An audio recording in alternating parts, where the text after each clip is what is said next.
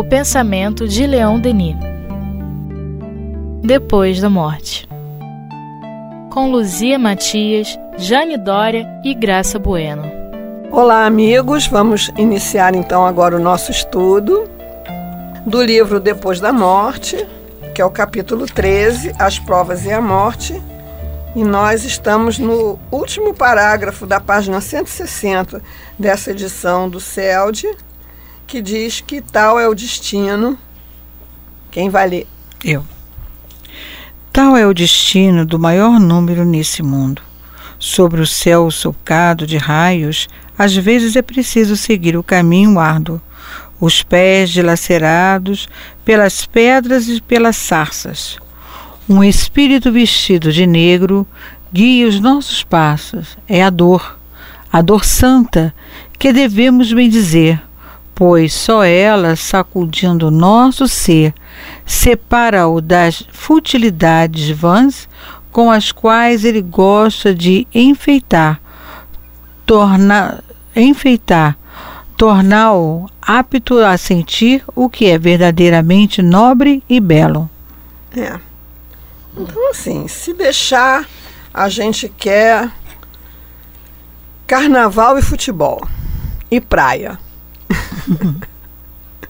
né? Mas só que dentro desse carnaval, desse futebol e da praia tem muita dor. É, mas a gente não quer a Mas dor a do futebol, não né? quer A gente dor, a quer gente que o quer time seja se campeão, divertir. né? Que o time seja campeão.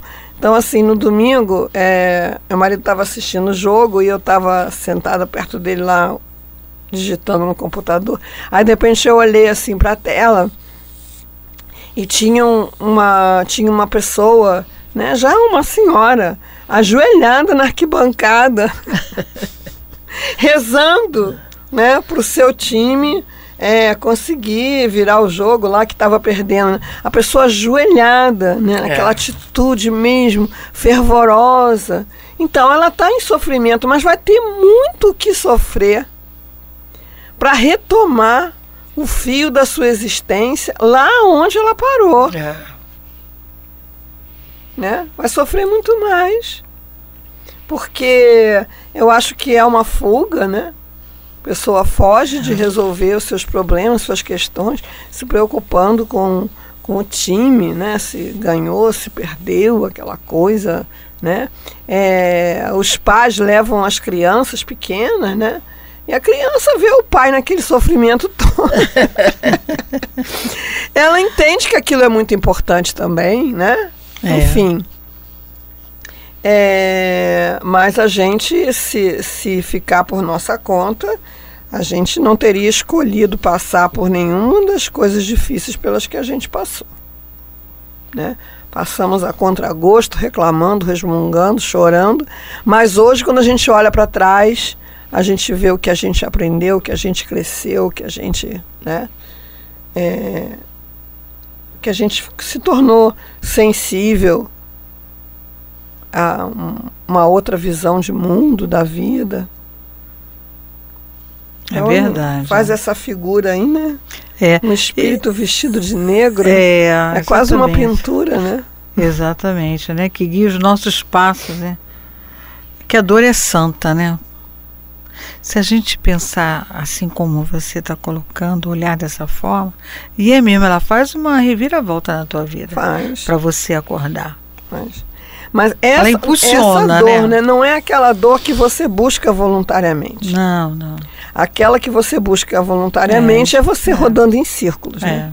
É. Mas aquela que surge, né? você fez tudo para aquilo dar certo, fez tudo para aquilo resultar em felicidade, se esforçou ao máximo para aquilo ser né, um sucesso e aí acontece uma coisa inesperada, né?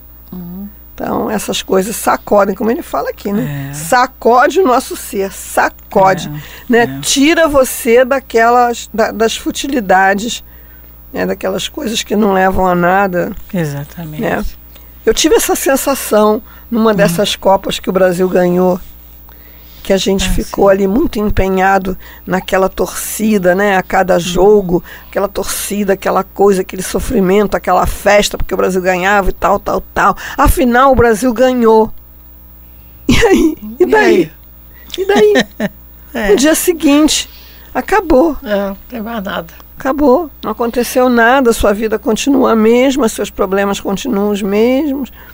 Ah, mas o Brasil é. foi campeão. Não faz mais efeito. É só enquanto está naquele é. processo, que enquanto está naquele processo, você desloca né, as suas atenções, todas as suas preocupações, desloca tudo naquela direção, como se sua vida dependesse daquilo. Né? E por outro lado também, quando a gente sofreu a frustração, o Brasil perdeu. Ah, tá, o Brasil perdeu. Daí. É. né? Se alguém perdeu alguma coisa, foram os jogadores que deixaram de ganhar o bicho, né? É. A gente não perdeu nada. Não perdeu nada, né? Mas enfim, é, a gente tem uma facilidade de se desviar dos reais objetivos da, da, da vida, né? Que como ele coloca lá, é crescer em ciência e amor, para essas derivações.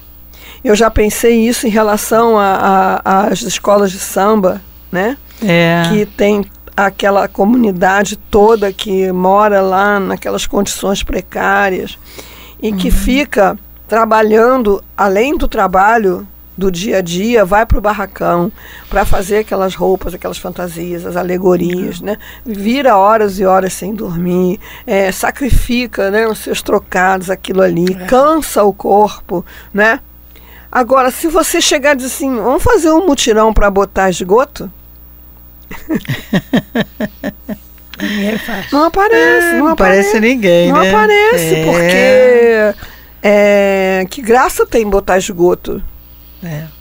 Né? Agora, Ibope, né? aquela, aquele colorido, aquele brilho, é. aquela, aquela é, possibilidade de uma situação de prestígio, né? Porque é. naquele momento todo mundo está com os olhos naquela comunidade, né?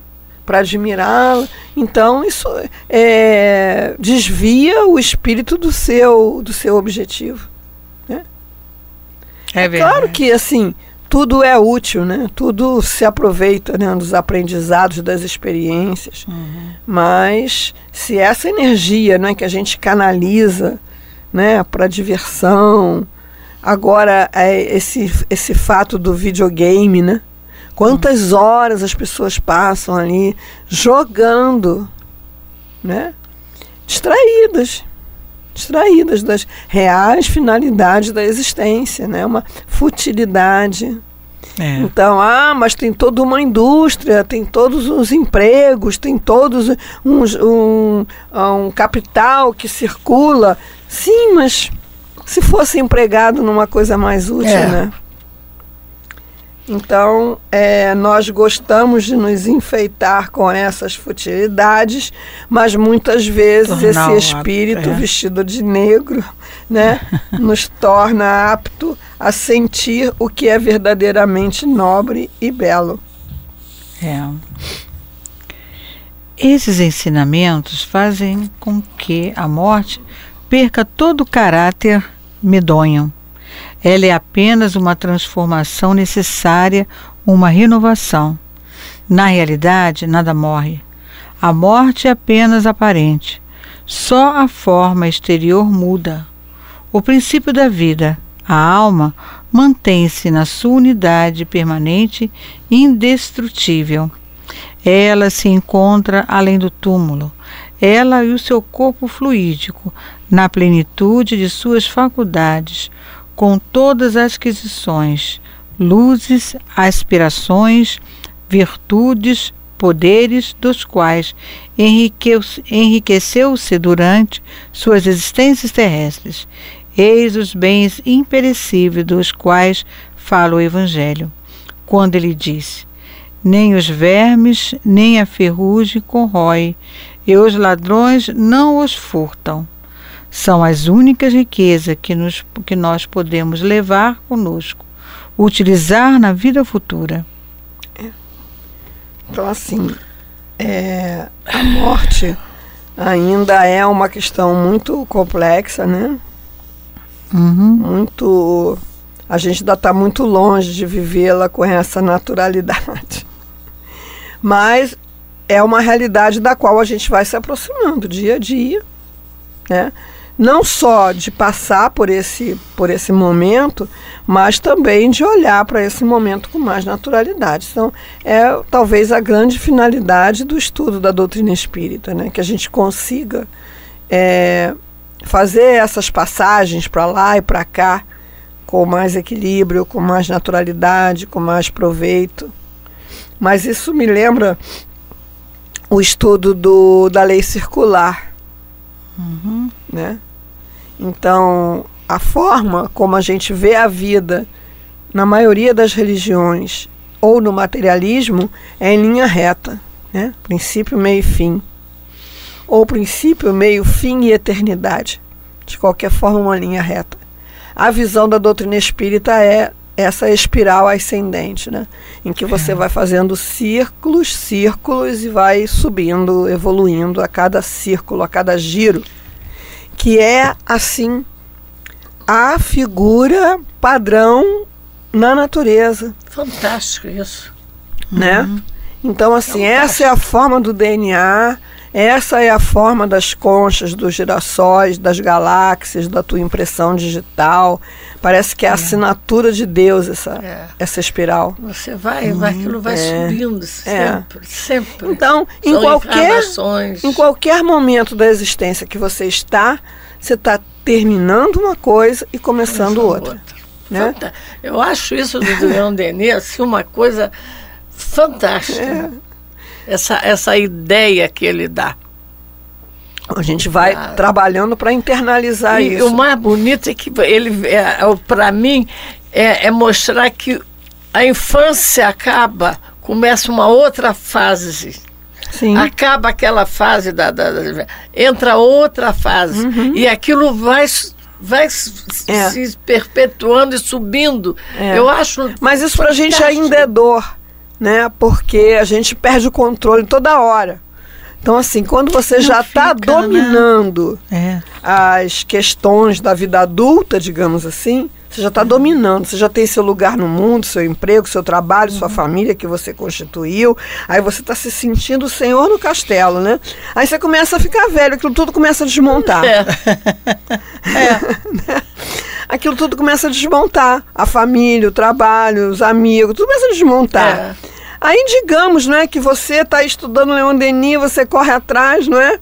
Aí quando você vai ver, você está no mundo espiritual. Isso aquela, aquele processo de, de viver a velhice já não precisa mais, você agora está no mundo espiritual. Aí você vê André Luiz lá contando como é que ele chegou, perturbadão, não sabia onde estava, foi levado para nosso lar, conheceu um instrutor, o outro, aprendeu o trabalho. Quando ele está lá, crente fica abafando, está na hora de reencarnar. Aí começa, neném, não sabe comer, não sabe escrever, não sabe nada. Parece que é um aprendizado assim do fazer a sua parte o melhor que for possível e aprender a confiar no processo, né? Se abandonar nesse fluxo, porque ele vai te conduzindo cada vez é. mais para o alto, né? Mas a gente não gosta, a gente gosta de situações que a gente controla, né? É, é verdade, é. A gente é quer controlar dentro dessa lei aí, né?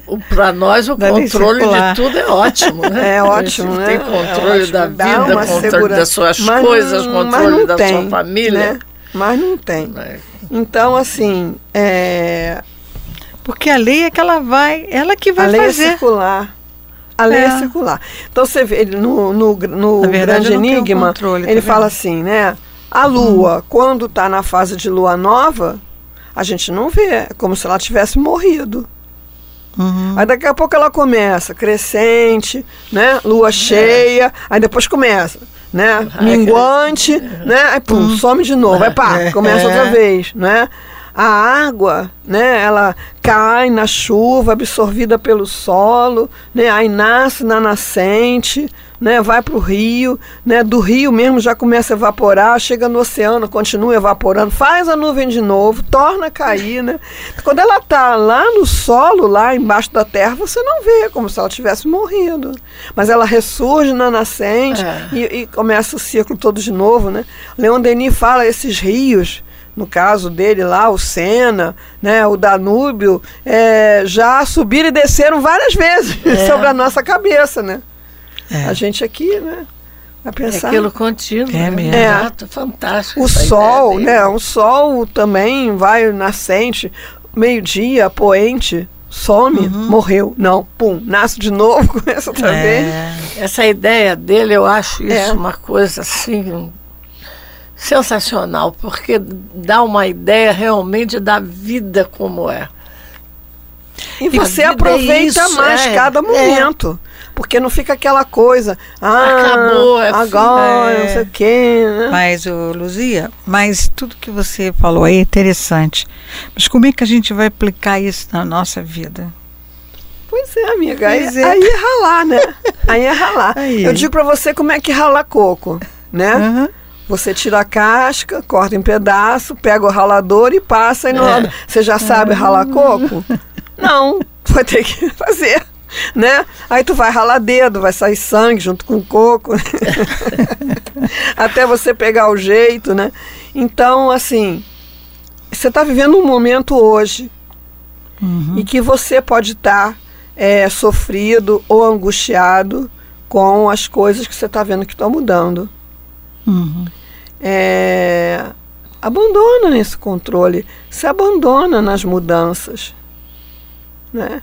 Então, às vezes eu fico triste quando eu vou ao centro da cidade, porque não é mais a minha cidade, é outra é. cidade. É. Né?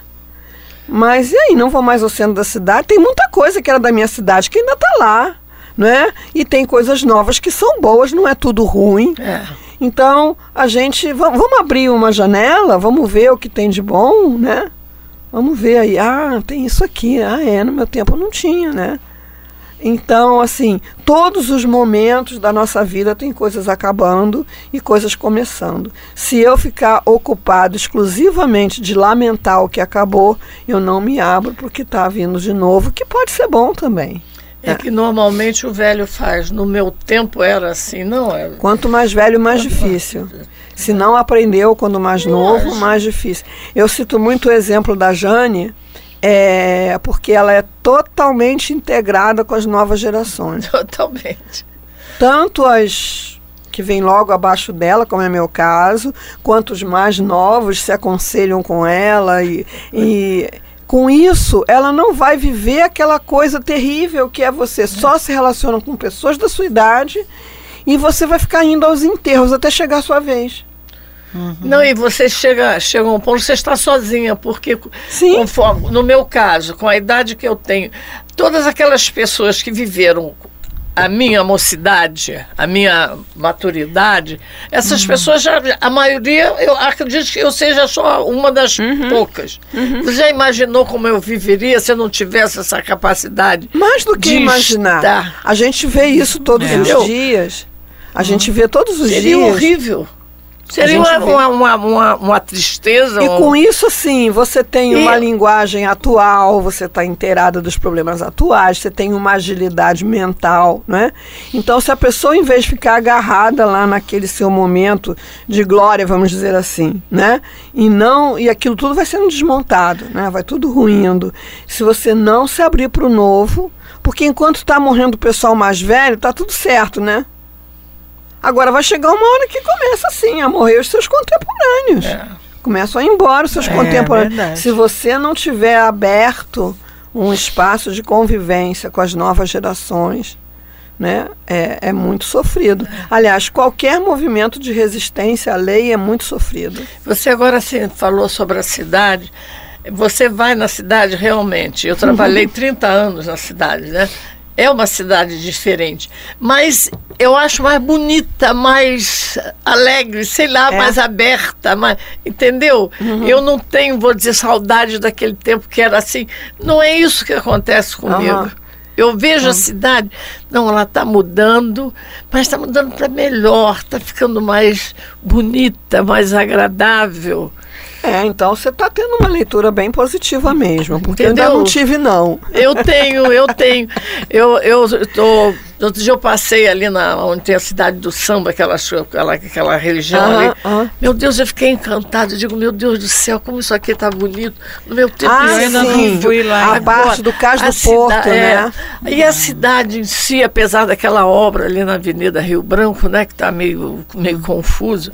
Meu Deus, mas isso aqui vai ficar ótimo, porque vai passar uma coisa nova aqui. Eu fico é. assim, imaginando. Não, a gracinha para no meio é. da rua. Olha o BRT, vai passar o BRT, BRT, sei lá. Eu nem sei o que, que é um, o que, que é outro. Ela, ah, eu vou tirar uma foto. Pega o celular para tirar foto. É eu fantástico acho. isso, né? É. Mas eu tenho nostalgia. Eu tenho nostalgia. Eu não tenho, não. Aquele quadradinho ali, que era um, um, espaço que eu ocupava muito. Eu dizia que era a, a, a morada da minha alma, era lá porque eu morava no subúrbio, né, há muito tempo e não tinha nada lá no meu bairro, né?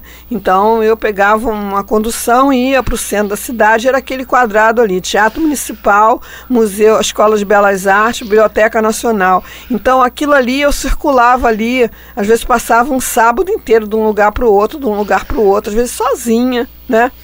É, e ali está muito mudada, justamente é. aonde você falou, é, né? É. é é, a quantidade de pessoas é muito maior e, enfim. É, aquelas coisas que a gente não gosta, né? Camelô pra caramba. Mas não adianta ficar rabugento, né? Essa acho, figura do velho rabugento, ela é tão tradicional, mas você acha que você nunca vai ficar velho rabugento. Não cuida da sua cabeça não para você ver se você não fica, é. né? Vai ficar como você disse, no meu tempo, é, no meu tempo, no meu tempo. É. Seu tempo é hoje, você está vivo hoje, é né? Então hoje eu, você Eu sempre tem... digo isso para as pessoas. Eu outro dia estava no mercado e peguei o meu telefone para mostrar uma, um negócio à minha prima, que ela estava comigo. Aí eu comecei a fazer assim, para procurar o que eu queria. Aí a, a moça que estava ensacando as coisas, virou-se para a caixa, disse: Olha ela no telefone, ela com o dedinho, ela tá mexendo, olha que bonitinho. Aí eu comecei a rir, porque eu achei muita graça da reação dela. Aí ela virou-se para mim e disse: A senhora fica zangada de eu perguntar uma coisa? Eu disse: Não, o que, que é? Qual é a sua idade? Eu digo: Eu vou fazer 83 anos. E a senhora mexe no telefone, a senhora tem zap, a senhora tem, tem face, tem. E aí ela, mas ela fez um escândalo. Que você... É, fizeram até um comercial, né? São duas velhinhas assim, é. e elas é, é, convocam um grupo para o evento, é, encomendam o bolo, chamam o táxi para as amigas quando vão embora, tudo pelo celular. Mas é, aí eu virei-me para ela e disse: Meu amor, eu estou vivo, eu estou vivendo agora. É um espetáculo, né? É, que só, só não disse ela que ainda tem alguma dificuldade, mas, é, mas você vê a reação dela em relação à pessoa idosa. Uhum. Sim, é o. Ali você sentiu. O estereótipo, né? É. O estereótipo. Eu estou fora do que ela está acostumada a ver. Porque ela ficou encantada porque eu estava mexendo. É. Chegasse que ela falava, olha o dedinho dela. Eu estava procurando aqui um livro de mensagens da Joana de Ângeles, é, falando da morte especificamente, né? Que ela fala é, para gente é, aprender a morrer com a confiança de quem vai dormir. Uhum. Né? Quando você vai dormir, você fica morrendo de medo que você vai dormir?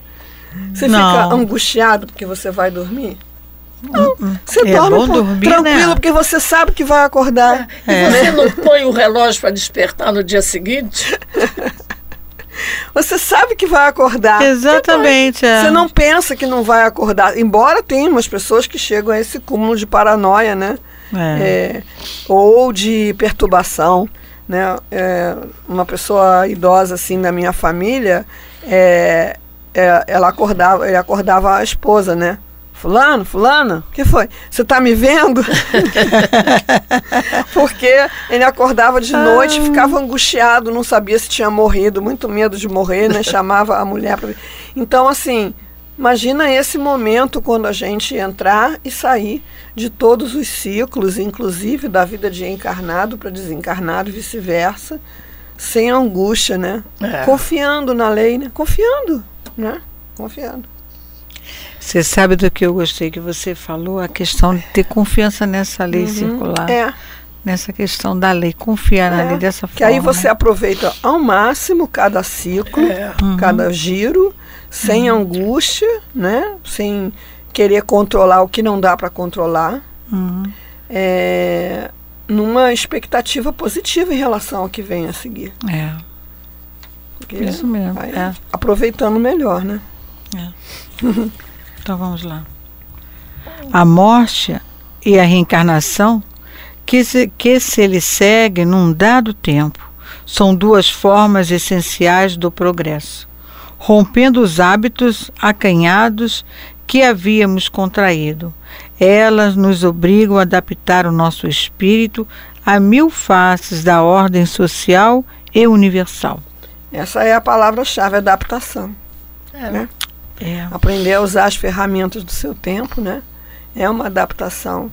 E essa tecnologia da, da informática, essa tecnologia digital, é, ela é desafiadora para nós que somos analógicos, né? Uhum. Ah, é. Então eu tenho é, 20 anos menos que a Jane, mas é, é difícil para mim. É. Também. Para mim é muito difícil. eu não domino o aparelho como o pessoal, mas, no, mas aí você vê, né? A gente vê criança pequenininha, eu já vi criança pequenininha em restaurante, né? Que os pais, para ter sossego, dão o celular para a criança e a criança pequenininha fica lá com o dedinho, joga, é, faz um monte de coisa com toda facilidade, não precisa nem de assistência.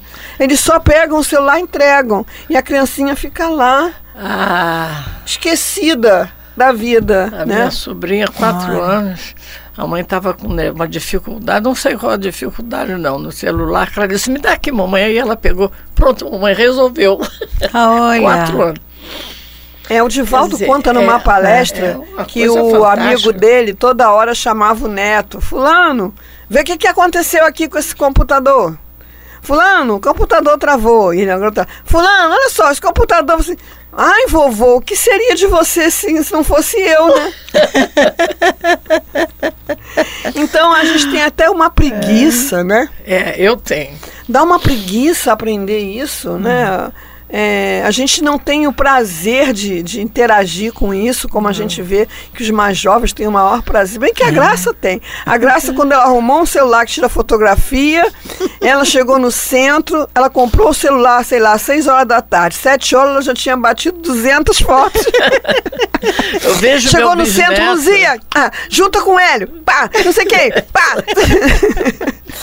um encantamento eu, eu só. Comprei, mas não tiro.